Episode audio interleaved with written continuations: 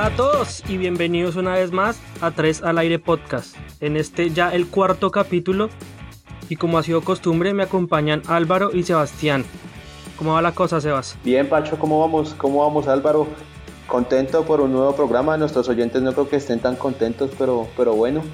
Eh, muchas gracias por escuchar esta, esta basofia de programa y, y bienvenidos a un nuevo capítulo. Muchachos, ¿cómo van? Un gusto escucharlos de nuevo. ¿Cómo va todo?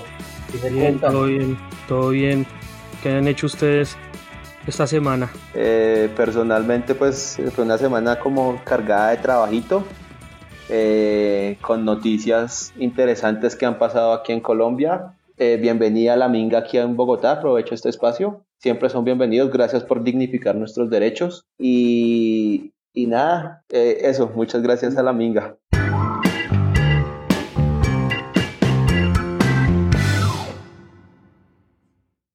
Bueno, hoy tenemos un tema muy, muy especial y que la verdad me agrada mucho porque se trata sobre las personas que no ganaron nada, los deportistas que no ganaron nada, pero fueron exitosos por diferentes circunstancias.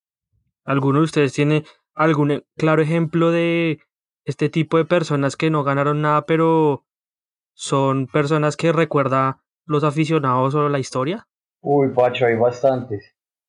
Eh, yo creo que, como, como usted bien lo acaba de decir, es un tema pues interesante porque es gente que digamos que no consiguió eh, la gloria como tal desde el punto de vista de ser, eh, de obtener un premio que lo, que lo catalogue como el mejor, pero sí consiguió la gloria, digamos que fue como el ganador del pueblo porque fueron personas que a pesar de no recibir una medalla o un título, fueron considerados tal vez los mejores. Por ejemplo, está un ajedrecista ruso que es Víctor Torchnoy, que fue considerado el mejor ajedrecista del mundo, a pesar de nunca haber ganado ningún título mundial. Pues son cosas curiosas que lo consideran el mejor, pero algo falló, a algo no se le dio y no ganó. Sí, yo también tengo uno muy famoso en Estados Unidos, que es Larry Faust, él en los primeros años de NBA surgió como basquetbolista y fue nominado a 8 años al Juego las Estrellas. Consiguió 11.000 puntos y más de 8.000 rebotes en su carrera, pero la suerte nunca acompañó a este deportista a la hora de conseguir anillos de campeón. Perdió finales jugando con los Pistons de Fort Wayne y los Minneapolis Lakers y los San Luis y murió en 1984 y nunca ganó un anillo. Todos conocemos a grandes jugadores de la NBA como Michael Jordan, como Shaquille O'Neal, LeBron James. Son grandes ganadores, pero este sujeto no lo conocimos nosotros estando en el sur del continente, pero en Estados Unidos fue muy, es muy recordado porque fue uno de los mejores y no ganó nada. Hay casos que, que verdaderamente, digamos, si nos, nos vamos un poquito más a que a lo de nosotros, a lo que yo, pues está el caso de Edwin Congo, ¿no? Famoso futbolista por, por haber sido el primer jugador en llegar a las toldas del Real Madrid. Nada más ni nada menos, pero pues no, no tuvo tanto éxito allá en el Madrid. Vea, eso fue en el año de 1996 cuando el Real Madrid le puso el ojo a, a Edwin porque anotó un gol de, de antología contra River Plate, un golazo. Entonces desde ahí Real Madrid comenzó a interesarse y eso pero fue un jugador que, que, que, lo colocaron más que todo para las participaciones de Copa de Rey y partidos, partidos amistosos. De hecho, creo que son los partidos contados con los dedos de las manos que tuvo, porque pues de hecho lo cedieron a, a diferentes equipos donde tampoco dio la talla. Pero entonces fue el jugador que, que eh, va a quedar marcada en la historia, que fue el primer jugador en, convertir, en llegar al Real Madrid. Ay, ay, yo no estoy seguro Sí, fue el primero, ¿no? Porque me parece que Freddy Rincón jugó en el Real Madrid. No estoy seguro si debutó en un partido oficial, pero el, pues por, por, por tiempo y por años creo que Freddy Rincón es más es mayor que Congo, ¿no? Entonces creo que sí llegó primero al Real Madrid. Sí, y todo esto del éxito y el fracaso nos lleva también a pensar muchas cosas distintas. El éxito de cada persona es distinto, ¿no? O sea, para unos Tal vez llegar a un equipo en Colombia es exitoso, mientras que para otros el éxito solo sería llegar a la selección Colombia o llegar a unos Juegos Olímpicos o llegar a un mundial o ganar un mundial. Si no lo gana, se va, el mismo como persona se puede llegar a considerar como un fracaso. Sí, claro, es por ejemplo, bueno, por ejemplo no, pero me parece que ahí el tema psicológico y mental de las personas juega un papel y un rol súper importante. Un claro ejemplo de éxito y de mentalidad, de una mentalidad ganadora es Cristiano Ronaldo, que es un jugador que obviamente en el fútbol hay que tener mucho talento y hay que tener con ese, ese don y esa chispa, pero como todos bien sabemos, muchas veces no basta solo con el talento, sino con disciplina, y ese es el ejemplo de Cristiano Ronaldo, que es un jugador que mentalmente yo creo que son pocos los deportistas y los ejemplos a nivel mundial que han demostrado una superación tal cual como la ha hecho Cristiano Ronaldo.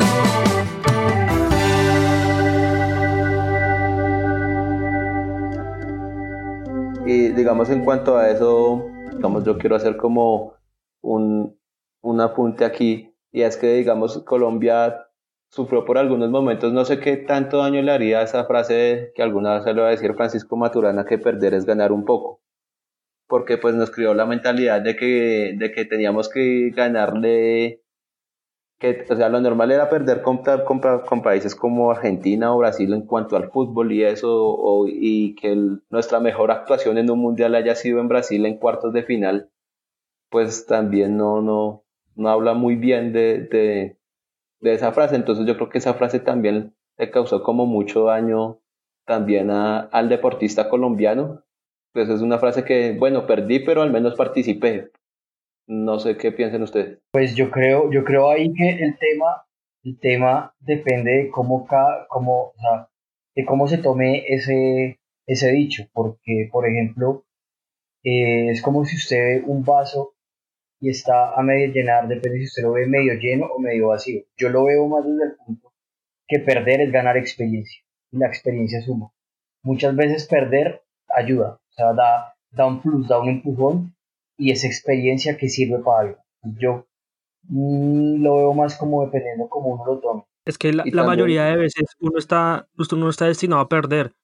Son muy pocos los que ganan y solo gana uno. Exacto. La mayoría son los que perdemos. Yo también lo veo en el, en, el, ámbito deportivo. Yo sí pienso que al colombiano le falta un poquito más de mentalidad ganadora. Lo digo comparándolo con los argentinos, con los brasileros, que son deportistas que están mentalmente más preparados. Si usted se da cuenta, usted escucha a los periodistas deportivos diciendo que el mejor, lo mejor, lo mejor que puede hacer un futbolista colombiano es primero pasar o por Brasil o por Argentina para después llegar a Europa. Y es por eso mismo, porque el colombiano, el deportista colombiano, no tiene como que esa mentalidad eh, de adaptación ganadora, sino que tiene que pasar primero por estos países para que le impregnen esa mentalidad que ellos tienen, porque son personas que nacen con esa mentalidad desde pequeños, son personas que no les gusta perder, que siempre están trabajando para el éxito. Entonces yo pienso que como tal al colombiano le hace falta un poco de, de todo eso que tiene el argentino, el, el, uruguayo, como ese amor propio. No sé ustedes qué opinan. Sí, eso, eso es verdad. Eh. Digamos, si uno ve lo que dice Sebastián, si uno toma esa frase, lo que dice usted, y lo aplica como al, en el área deportiva, ganador solo hay uno. Y la gente se acuerda del ganador, no, no se acuerdan de ese campeón ni nada. Se acuerdan del ganador. Y puede que en, el área deportiva esa frase sí o se gana o se gana. Y como han dicho mucha gente, por ejemplo, las finales es solo un partido. Y como dicen, una final no se juega, una final se gana.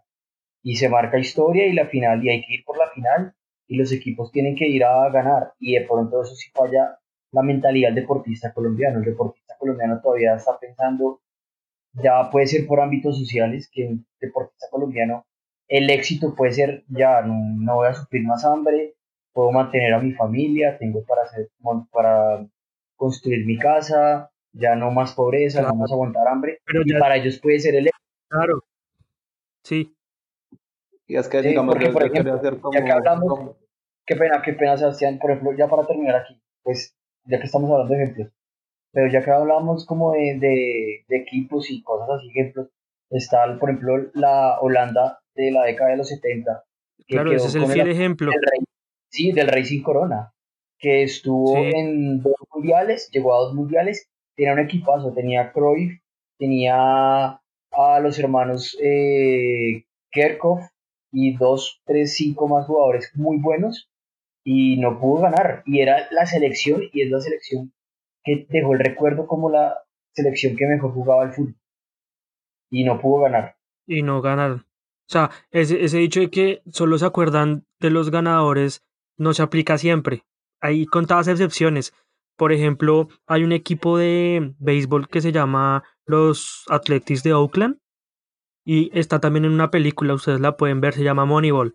Y es un equipo muy pequeño de la Liga de Béisbol de Estados Unidos que al tener un presupuesto tan bajo se dedicó a contratar los jugadores más menospreciados de la liga y los contrató de acuerdo al análisis de datos. Ese equipo hizo historia porque fue el, fue el equipo que más victorias seguidas ganó en toda la historia de la liga de béisbol de Estados Unidos. No ganó, no llegó al, al, a la final porque fue eliminado por los Twins, creo que se llama el equipo. Y, y, y, es recordado porque muchos equipos de la, de la liga de béisbol utilizaron ese método para poder ganar títulos. Como los creo que son los Medias Rojas, los Red Sox, que utilizaron dos años seguidos ese mismo ese mismo método de contratación de jugadores. Incluso le hicieron oferta al director técnico de ese equipo que luego él rechazó, pero utilizaron ese método y lograron después de más de 100 años su primer título en las grandes ligas de béisbol de Estados Unidos. Y ya que estamos hablando de equipos, pues también me parece importante mencionar al América de Cali que llegó cinco veces a la final de la Copa Libertadores y ninguna la ganó. Y pues para nadie es un secreto y para, para, para nadie es un secreto que pues en ese tiempo la mano del narcotráfico pues era evidente, pero de todas maneras ahí es donde íbamos a la mentalidad del deportista colombiano que fue llegar a la final. De hecho, América contaba con las mejores estrellas del fútbol suramericano. Eh, Julio César Falcioni, que era un portero que, pues bueno, ahorita no, no, en Colombia no creo que se pueda dar esos lujos de traer porteros de esa clase. Entonces, pues... Que Gareca también estaba ahí. Exactamente, el Tigre Gareca estaba en ese mismo equipo. Entonces, pues, lo que yo digo, o sea, más que la mano del narcotráfico, pues no, no, no sirvió mucho porque América llegó a cinco finales y, y de hecho recordado por eso en el continente de América Latina, por, porque por haber sido el equipo más subcampeón en, en la Libertadores. Entonces, pues, es un ejemplo que, que quería traer aquí como, como acá coalición. No, y además, por ejemplo, ya que hablábamos, bueno, ya que habíamos dicho que también la frase que dijo Sebastián aplicaba perfecto, o digamos que no aplicaba, viéndolo desde el punto de vista de que creó una mentalidad, pues fue dañina en la mentalidad del deportista colombiano.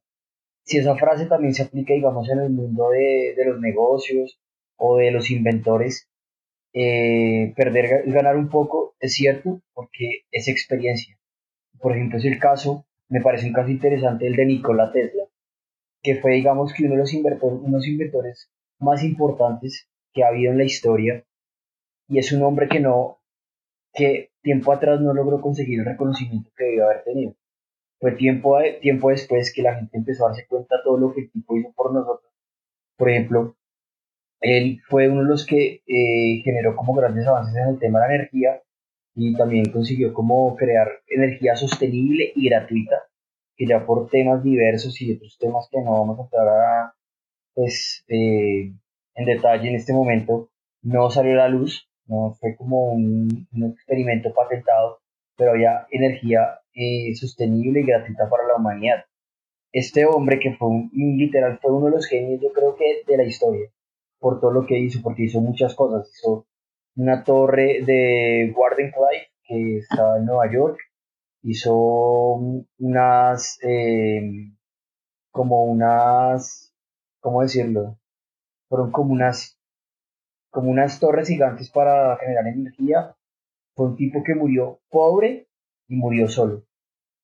Y digamos que sus, muchos inventos no fueron patentados y no pudo tener la, la gloria que tuvo, pero pero tuvo un impacto gigantesco en todo lo que es tema de energía y muchas cosas. Que y hablando de los negocios, también se podría hablar de, de los creadores de McDonald's.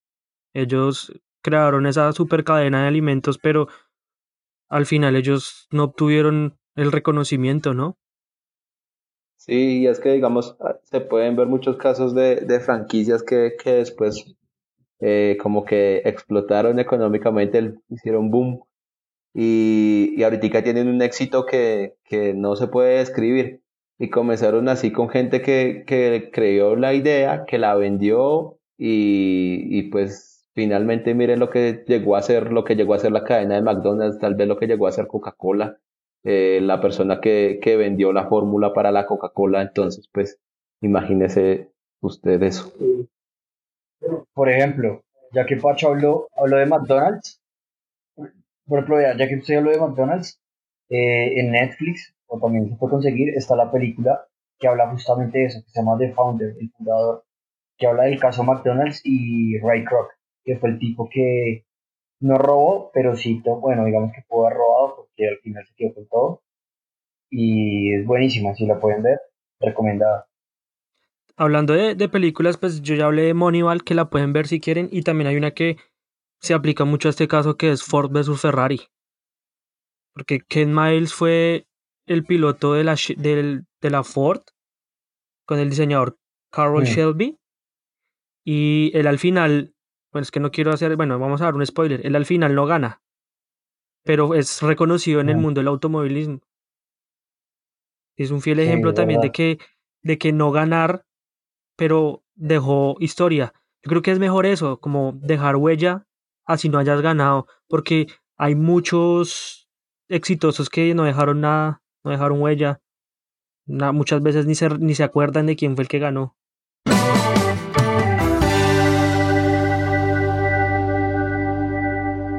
Bueno, Sebastián hizo la tarea muy juicioso y muy acucioso por su propia cuenta y nos trajo unas cápsulas sobre el tema de hoy. Entonces quiero escuchar las cápsulas que nos trajo Sebastián sobre Eric Musumbani y Pian Butul.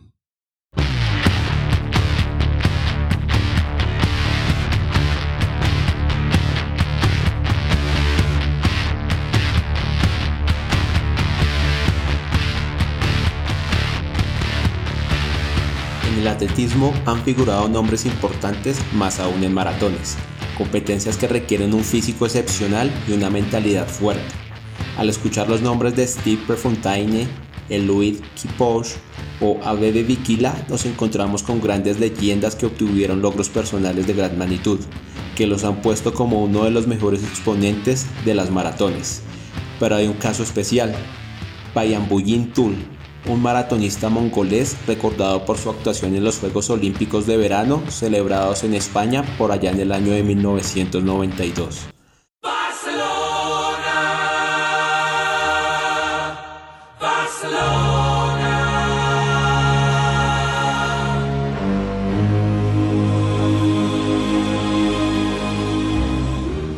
Suena muy descabellado recuperarse de una ceguera de casi 20 años para después competir en 6 meses para una Olimpiada en la cual Mongolia había cosechado un total de 22 medallas en toda la historia. Pues sí, sí pasó. Tun lo ganó, sería una utopía si lo hubiera hecho. Llegó dos horas después que cruzara el ganador de la carrera. Al terminar de correr se encontró un estadio casi con las luces apagadas y en medio de ovaciones y burlas de los últimos espectadores que quedaban, Payambul culminó la carrera con una sonrisa en su rostro. Más allá de haber obtenido el récord olímpico para Mongolia en dicha competencia, el día más feliz fue cuando vio la sonrisa de su bella familia. Desde ese día los mongoles salieron a practicar maratón, un ejemplo claro que no hay que ganar para dejar huella.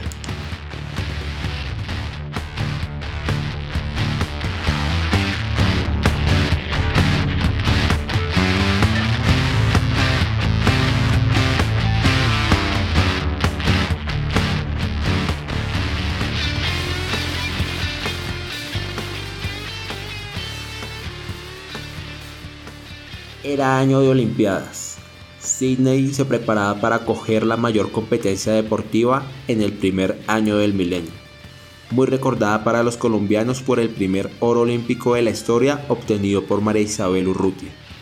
Pero en esta oportunidad nos vamos a enfocar en el centro de África, especialmente en el país de Guinea Ecuatorial, donde nació Eric Musambani. In lane 5 representing Equatorial Guinea Eric Y aunque su nombre se asemeje al de un jugador de fútbol, Mosambani tuvo la fortuna de competir con nadadores como Peter Van de Hovegan, triple campeón olímpico. Sí, Eric practicaba natación. and heat one of this men's 100 meters freestyle. And here we have Eric Musambani of Equatorial Guinea, and Adrian, I've never seen anything like this at the Olympic Games before. Empezó a practicar en una piscina de un hotel que no superaba los 22 metros de altura. Para hacernos una idea, una piscina olímpica mide 50 metros a tan solo 8 meses de competencia sin tener la mínima idea de natación y sus estilos correspondientes. Es obvio que Musambani perdió con uno de los peores registros de la competencia, pero con el corazón satisfecho, pues en pocos meses de entrenamiento se dio el lujo de competir en un deporte de alto rendimiento y representar a un país que debido a la desigualdad social e infraestructura contaba con dos piscinas. Gracias a Eric Musambani se construyó un complejo acuático y no está por de menos mencionar que al día de hoy él es el entrenador del equipo nacional de Nueva Guinea.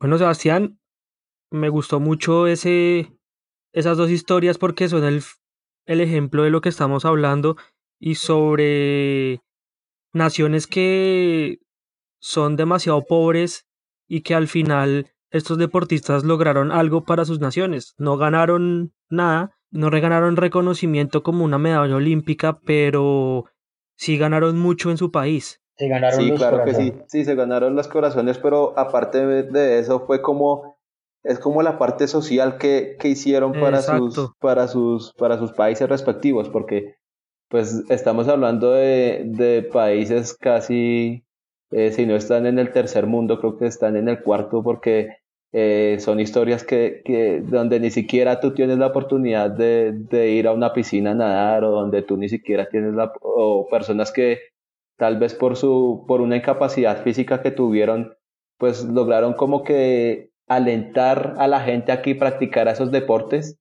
eh, en vista de como de tanta adversidad como que hay en los países que, que, que viven. Entonces eso pues me parece como muy, muy, muy bueno, algo a resaltar en medio pues del fracaso, que eso sí fue un rotundo fracaso lo que, lo que, lo que tuvo, eh, lo que tuvieron estos dos deportistas.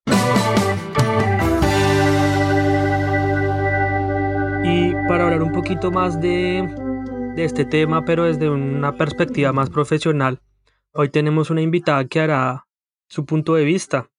Ella es Mayra Moreno, psicóloga egresada de la Universidad Conrad Lorex de Bogotá, cofundadora de Malub Psicología, un emprendimiento que quiere permitir que la psicología sea más cotidiana para las personas, pero ella está con nosotros para que nos explique un poco más sobre su emprendimiento y también para que nos ayude sobre el tema de hoy con su perspectiva profesional.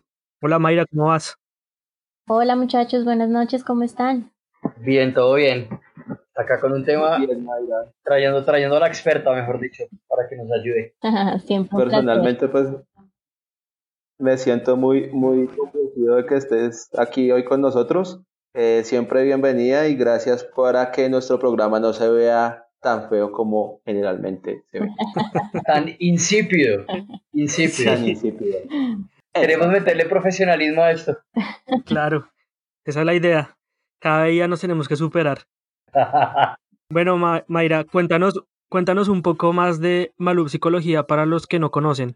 Claro que sí, Malo Psicología es un emprendimiento que justo nació en este año tan maravilloso de muchas oportunidades. Eh, ha sido un año que pues nos ha traído muchos cambios y así pasó con nuestro emprendimiento. Un emprendimiento que nació justo con la idea de poder eh, un renaissance de la psicología, que es como una revolución de la psicología, para que la gente conozca un poco más de este tema sin tanto tabú, sin tanto miedo y sin confundirnos con otras ciencias que pasa mucho, ¿no? Entonces, es un emprendimiento que mm, está creado de una manera diferente, de una manera muy cotidiana, muy práctica, muy vivencial. Eh, y pues nada, digamos que hasta ahora ha sido muy bien recibida y pues nada, con toda. ¿Qué tal ha sido es- en este año de pandemia esa ayuda que, que, que le has podido brindar a las personas con este emprendimiento? ¿Qué tal ha sido este año, este primer ha año? sido un año poco fácil, realmente muy poco fácil, pero digamos que justo este año, a pesar de que nos tocó estar a todos en un solo lugar por, muchos tiempo, por mucho tiempo, eh, la salud mental, no sé si ustedes, ustedes qué opinan de eso, pero ha retomado un poco más de importancia en este año porque han aumentado muchas cosas, violencia intrafamiliar, divorcios, eh, bueno, un montón, violencia hacia la mujer también. Entonces ha sido un año en el que para todos ha sido un despertar en muchos sentidos, un reto con nosotros mismos en otros sentidos y a partir de eso pues obviamente nos tocó cambiar nuestra estrategia de, llegar a la gente, pero pues virtualmente hemos podido alcanzar em, a través de charlas, talleres, mm, algunos convenios con jardines y demás, hemos podido llevar el mensaje de la salud mental y del bienestar, que creo que a pesar de que estamos en en un año bastante complejo, pues lo hemos podido lograr. Lento pero seguro.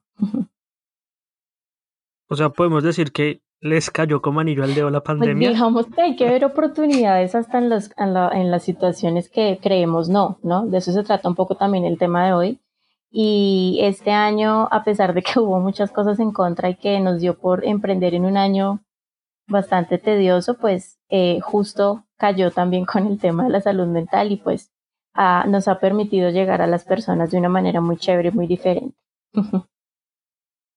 claro, además que yo creo que hoy en día, hoy en día, por todo esto, esta situación que estamos viviendo, la gente se está dando un poco, pues, se está dando más cuenta que la ayuda psicológica es importante, porque a mí me parece que, sin embargo, los temas de psicología son un poco estigmatizados. O sea, la gente no acepta muchas veces que necesita ayuda Total, ¿no? Y nos ven como el coco, nos ven como los, las películas, venga, se sienta en el sillón, se recuesta, venga, yo lo escucho.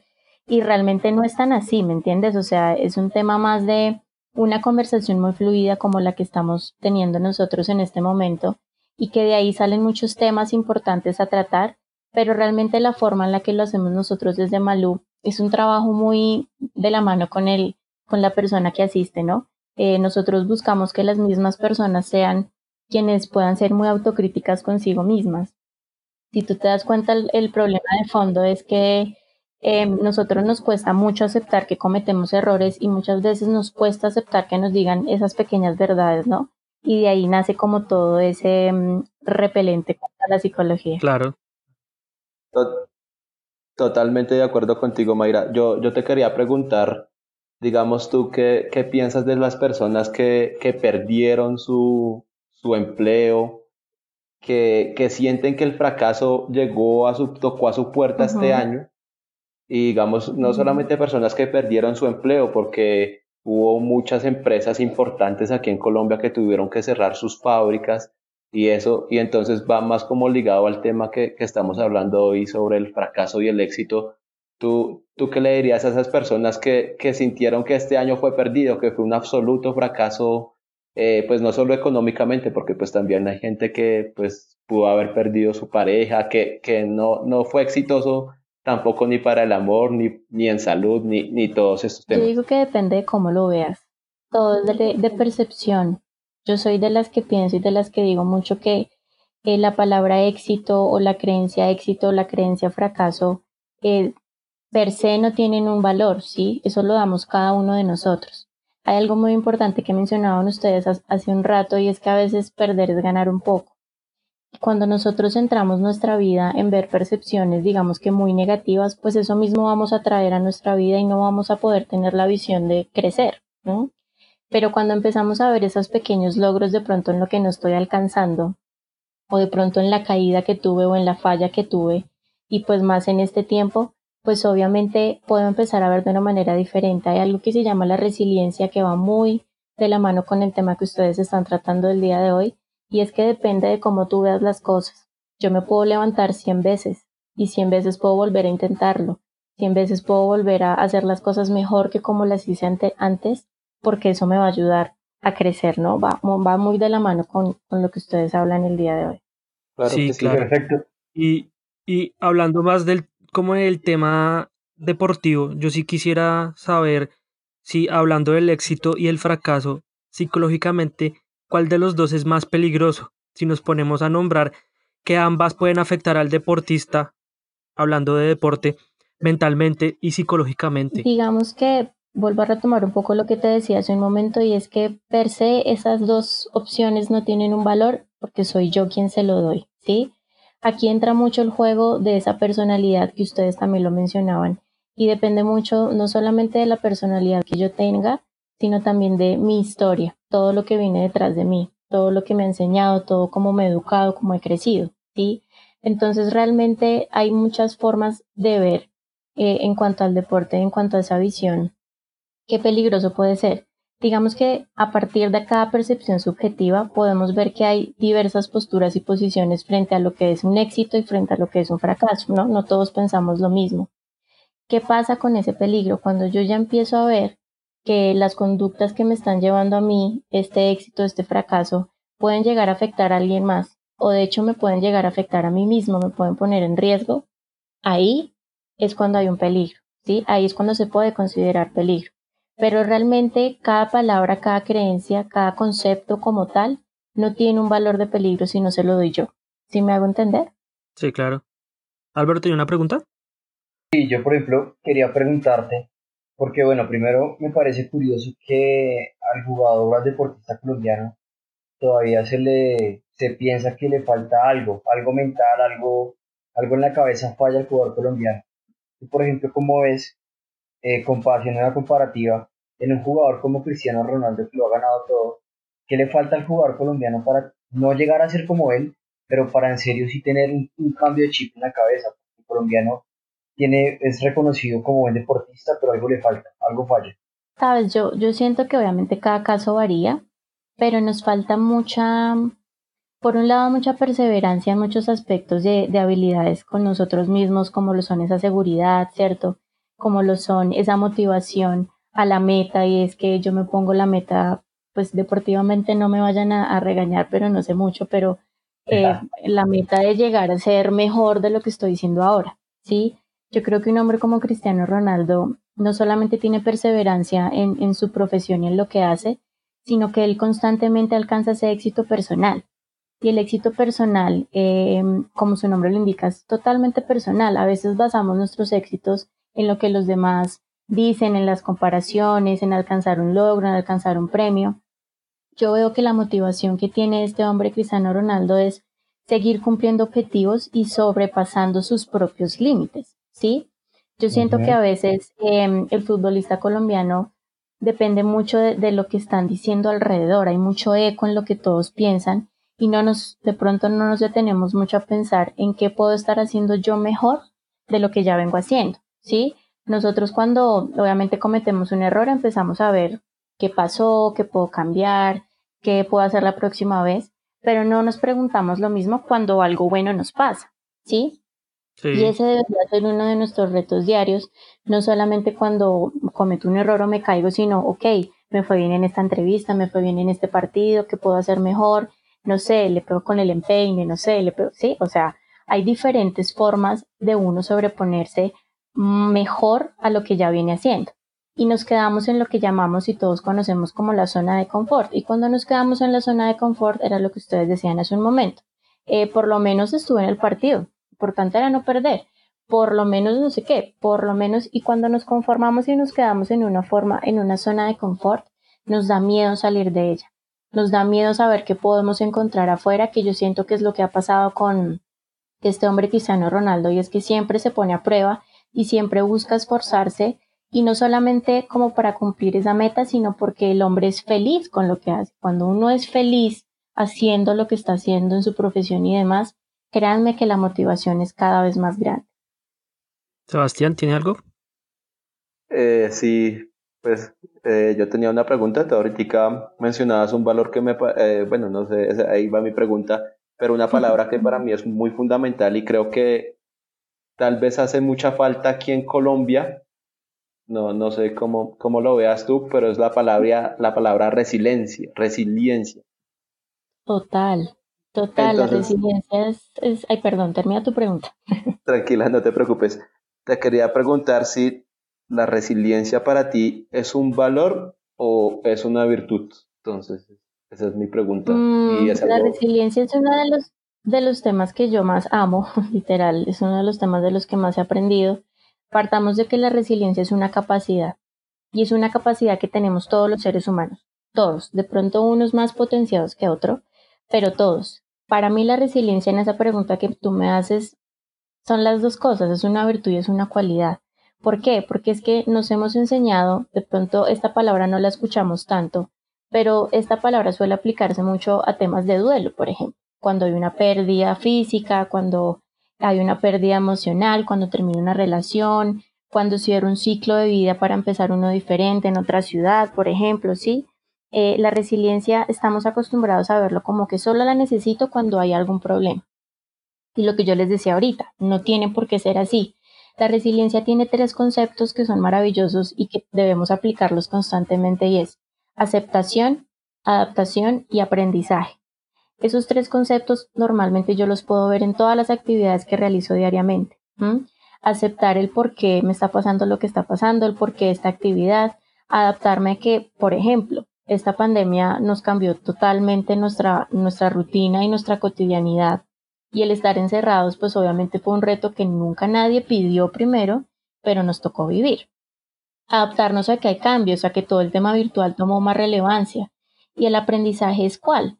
Que en medio de todo esto uno se puede conocer, por ejemplo, ¿sí? Uno puede ver hasta qué punto está con la persona que está conviviendo o si uno está solo, cómo puede explorar esos diferentes escenarios que nacen a raíz, por ejemplo, de una pandemia, ¿sí?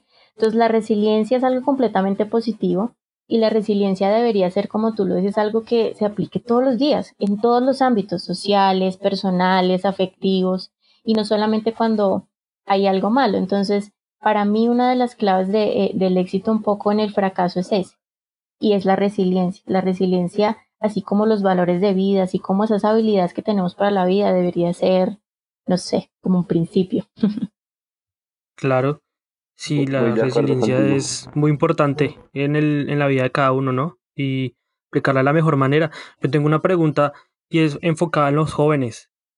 Los, los jóvenes en condiciones de vida malas, como muchos jóvenes en Colombia, son propensos a enfrentar de manera negativa el fracaso cuando no se logran objetivos. Eso en comparación de jóvenes que están mejor económicamente y tuvieron una mejor infancia y calidad de vida en el contexto de Colombia, donde muchas veces la única forma de salir adelante es tal vez siendo un deportista o ser un futbolista? Yo creo que, de nuevo, aquí la historia que hay detrás de cada joven es bastante importante, porque obviamente sí tenemos que ser muy realistas y aquí en Colombia hay una división social gigante que ha estado por años y, y que de verdad en muchas ocasiones limita mucho esa capacidad de soñar y esa capacidad de salir adelante. Entonces, ¿qué pasa? Em, la división, para mí la división social ha sido uno de los factores muy relevantes para, para que eh, la pobreza siga siendo pobreza y que entonces si fracasamos es porque soy pobre, por ejemplo, y normalizamos eh, creencias de ese estilo, ¿sí? Yo creo que eh, lo que yo te decía ahorita, para mí está todo en cómo tú veas la vida y la percepción que construyas en un joven, ¿sí? Es decir, la educación en familia, es decir, esos valores de vida que estamos eh, educando, valga la redundancia, a nuestros jóvenes, porque ¿qué pasa? Eh, lo que yo te decía ahorita, por ejemplo, de Cristiano Ronaldo. Cuando yo tengo orientación a la meta, cuando yo quiero buscar mi felicidad y disfruto lo que hago y me apasiona enormemente el deporte, sea el deporte que sea, ¿sí? Y lo disfruto, pues cada vez me voy a esforzar más por hacerlo mejor. Y en eso estamos hablando de la persistencia o la perseverancia. ¿Y qué pasa? Que muchas veces He visto casos, no conozco puntualmente, no fui tan juiciosa como ustedes de traer unos casos puntuales, pero hay casos que demuestran que a pesar de que muchas veces te dicen que no, si tú tienes ese sueño persistente y si tú quieres alcanzarlo y tienes toda la motivación, tú lo vas a alcanzar, ¿sí? Y ahí dejamos de lado todo lo que tiene que ver con la división social y que entonces si soy pobre me tocó de esta manera y no puedo hacer otra cosa, ¿sí? Obviamente, dime. Pero el no, no estaríamos pensando que, digamos, en, ese, en, en esas condiciones, la persona que es pobre, pues tiene menos oportunidades de llegar al éxito que una persona que tiene mayor poder económico? Tendría menos posibilidades, pero no quiere decir que sea imposible. A eso es a lo que voy. Y si de pronto lo vemos de esa manera, podemos ir derrotando poco con eso que te digo, de que entonces como no tengo las mismas oportunidades, ni siquiera lo voy a intentar. Exacto, por ejemplo, no, a mí me parece chévere eso que hablan porque si no se pone a ver casos concretos de éxito, la mayoría de la gente que ha sido muy exitosa en el mundo, digamos no en el mundo de los negocios, porque tener un capital fuerte, pero aplicado al, al mundo deportivo, Pelé venía de una familia pobre, Maradona venía de una familia pobre, Cristiano Ronaldo venía de una familia pobre, es gente que, digamos, no, nunca tuvo como los, las facilidades económicas para, para surgir o tener una palanca como se conoce en Colombia.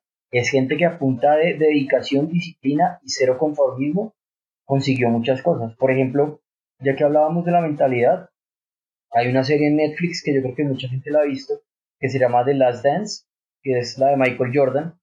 Y si uno la ve, es increíble en la increíble el impacto moral y de mentalidad que ese tipo le ponía a todo. Y se, se enfurecía, o sea, él se emberracaba con el que no, no jugaba bien. Y, o sea, es increíble cómo hay gente que tiene esa mentalidad ganadora en la cabeza. Pero a eso voy yo. Digamos, usted acaba de nombrar que los, de, los mejores deportistas en la historia del fútbol, en este caso, son personas que vinieron de escasos recursos.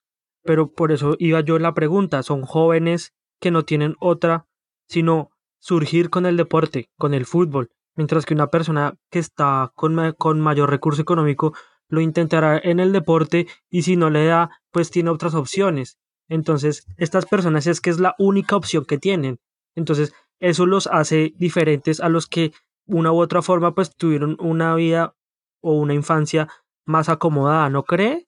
Yo Realmente pienso que aquellos que están más acomodados muchas veces son los más vacíos, porque no tienen claro, eh, no luchan tanto, no sé, aquí hay un concepto que también entra mucho a jugar en esto y es la humildad.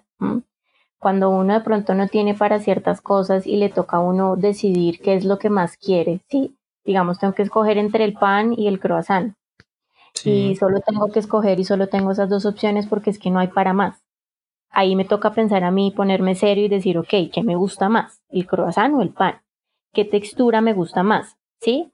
Ahí empiezo a tomar decisiones de vida que aunque son muy sencillas, tienen un valor.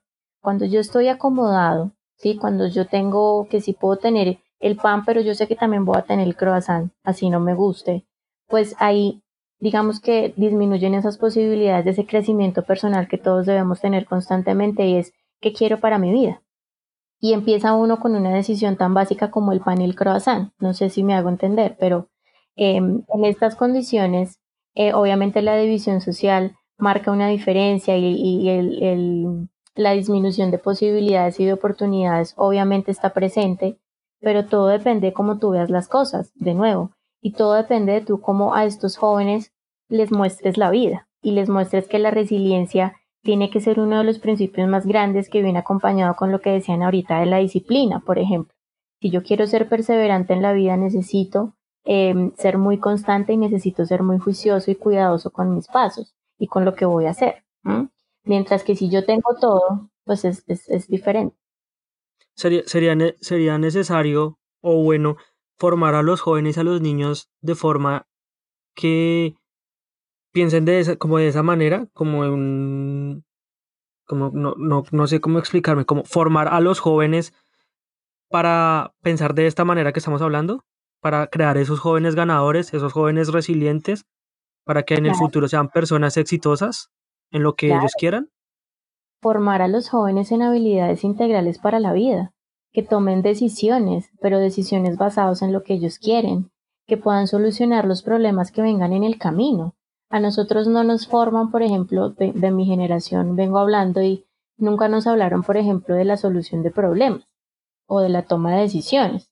Uno en la vida se va encontrando con las experiencias y ahí uno va viendo, ¿sí? Y hay personas que empiezan con la timidez, ¿cierto? Y que no saben y que se retraen mucho, pero también hay otras que son muy habilidosas, que son muy sociales y lo logran hacer.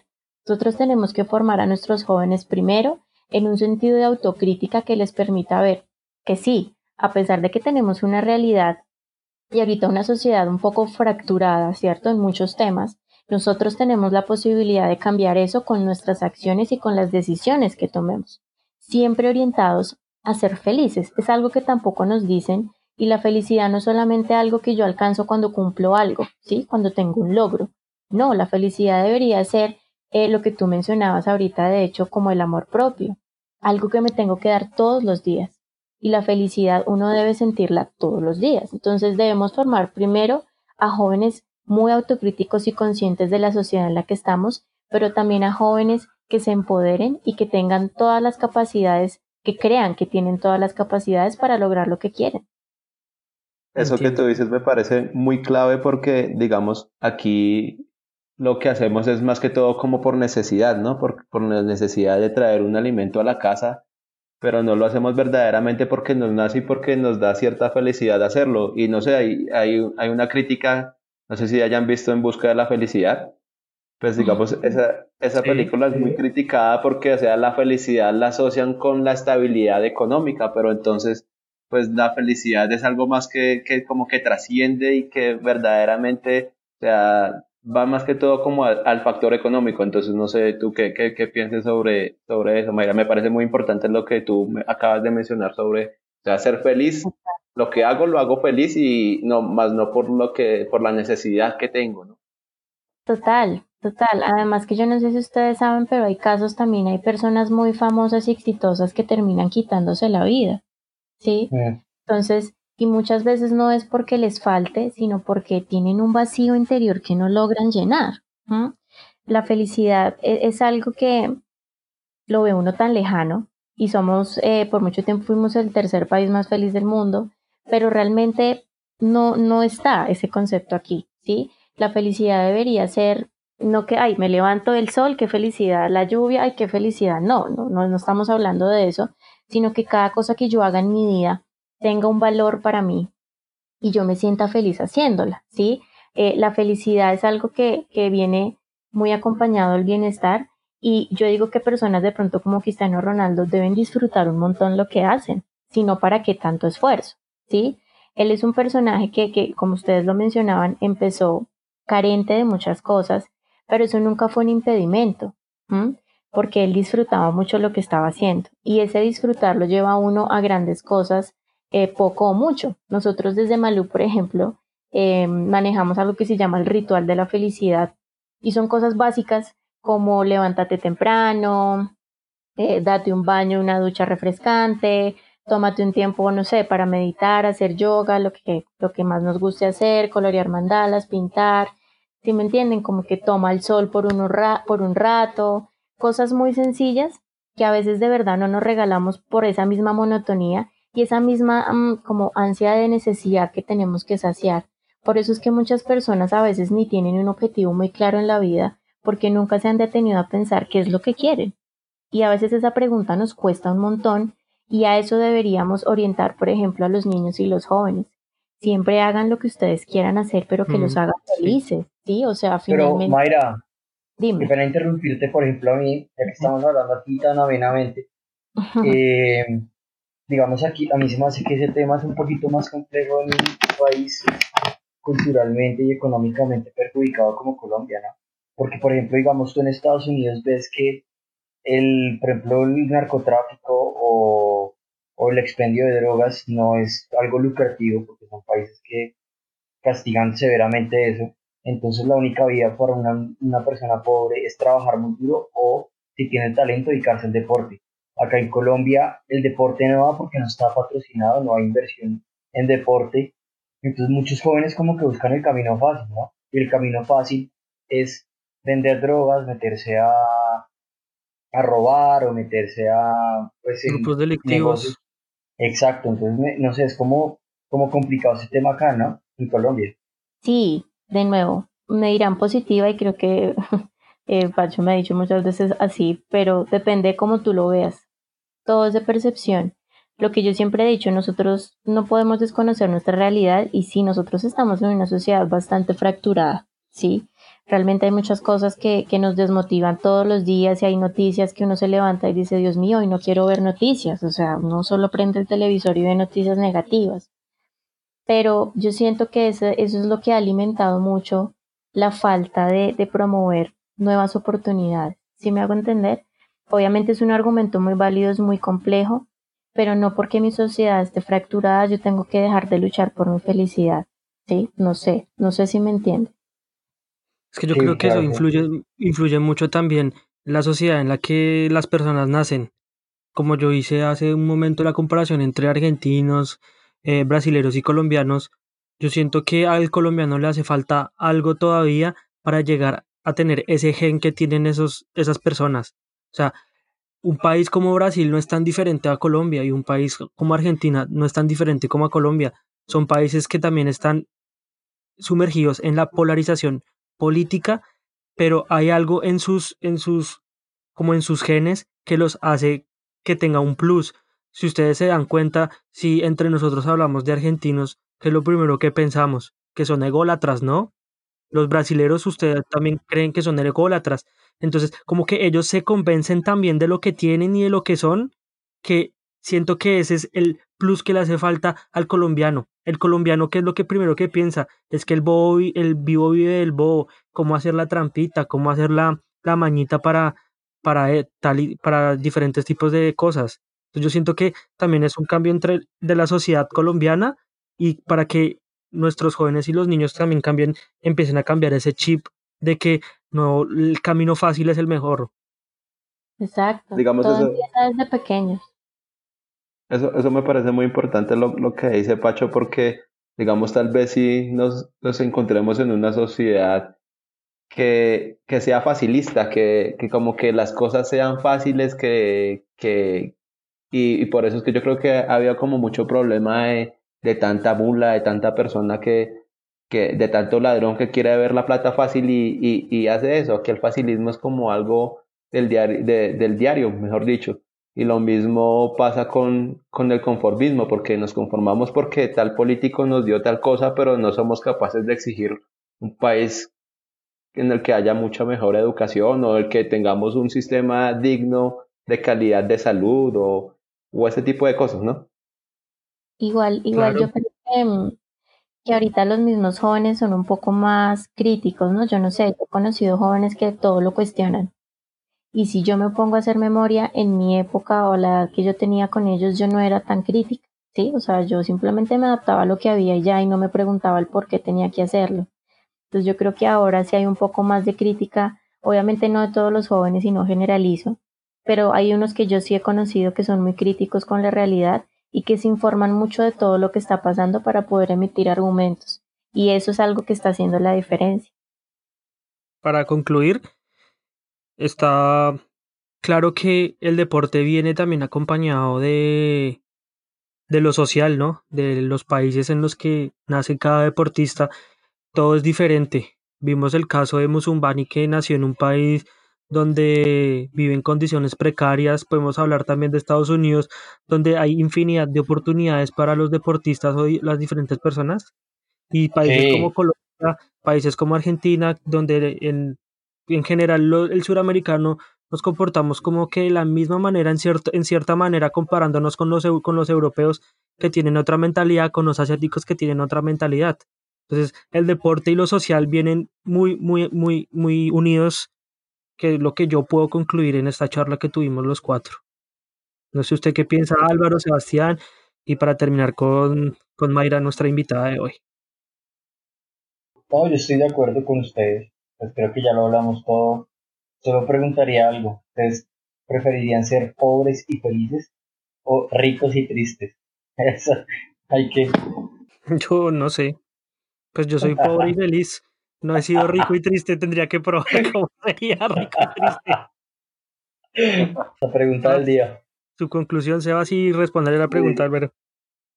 Mi conclusión eh, es que, digamos, lo que decía, estoy muy de acuerdo con lo que decía Pacho, como que todo, como que se liga con todo, lo social, con lo político, lo político, con lo económico, lo económico, con los deportes, los deportes y todo eso. Hay como, como que se liga con cada uno de, de las cosas y, y de pronto a la pregunta que hacía Álvaro que es, pues yo prefiero ser, yo ser, yo prefiero ser un pobre pero, pero feliz, pues soy pobre y, no, no he tenido la oportunidad de, de, tener dinero como para hablar desde la experiencia de tener plata, pero, pero la felicidad es algo como que no se puede comprar, así usted tenga mucho dinero o tenga eh, lujos y eso, lo que decía ahorita Mayra, estábamos muy de acuerdo, puede que, que uno tenga mucha plata, pero entonces está muy vacío por dentro, se han visto diferentes actores que se han suicidado, han personas que, que uno piensa que lo pueden tener todo, pero en sí no tienen a nadie, no tienen nada. Entonces,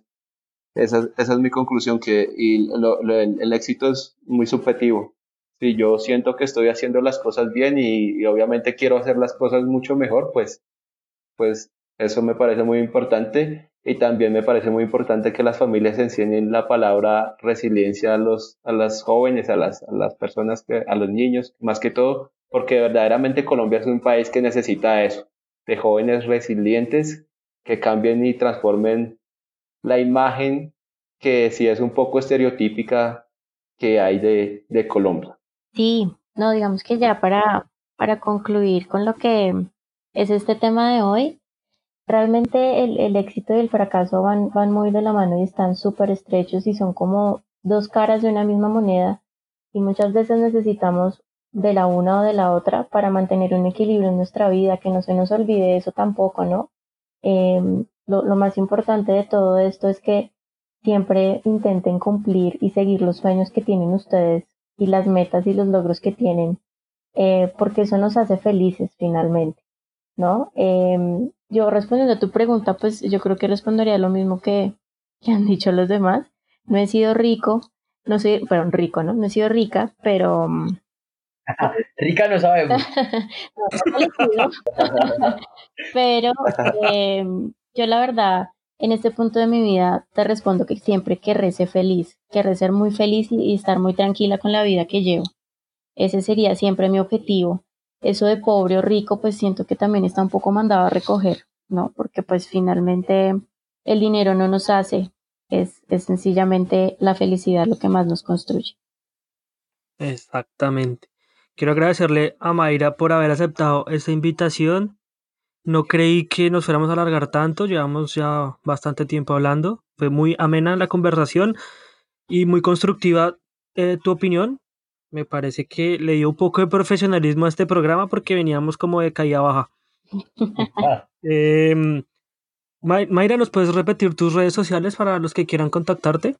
Claro que sí, nosotros en Facebook estamos como Malú Psicología, separadito, en Instagram estamos como Psicología Malú y en Twitter estamos como Malú Psicología 1 para que nos busquen, nos hagan preguntas y nada, sigamos compartiendo bienestar, que es nuestro objetivo. Gracias a ustedes por invitarme, muy rico. Eh, a ver, a mí me encanta hablar, menos mal que ustedes tienen todo controlado con su logística porque yo hubiera podido seguir hablando mucho, pero gracias. No, nos gusta que los invitados empiecen a hablar mucho porque nosotros decimos muchas babosadas. Recuerden que nos pueden escuchar en Spotify, Deezer, TuneIn, Anchor, Apple y Google Podcast. Nos encuentran como 3 al aire podcast políticamente incorrectos. También tenemos redes sociales que nos pueden escribir para cualquier queja, reclamo o simplemente para saludarnos. En Twitter es arroba 3 al aire pcast Instagram 3 al aire pk también.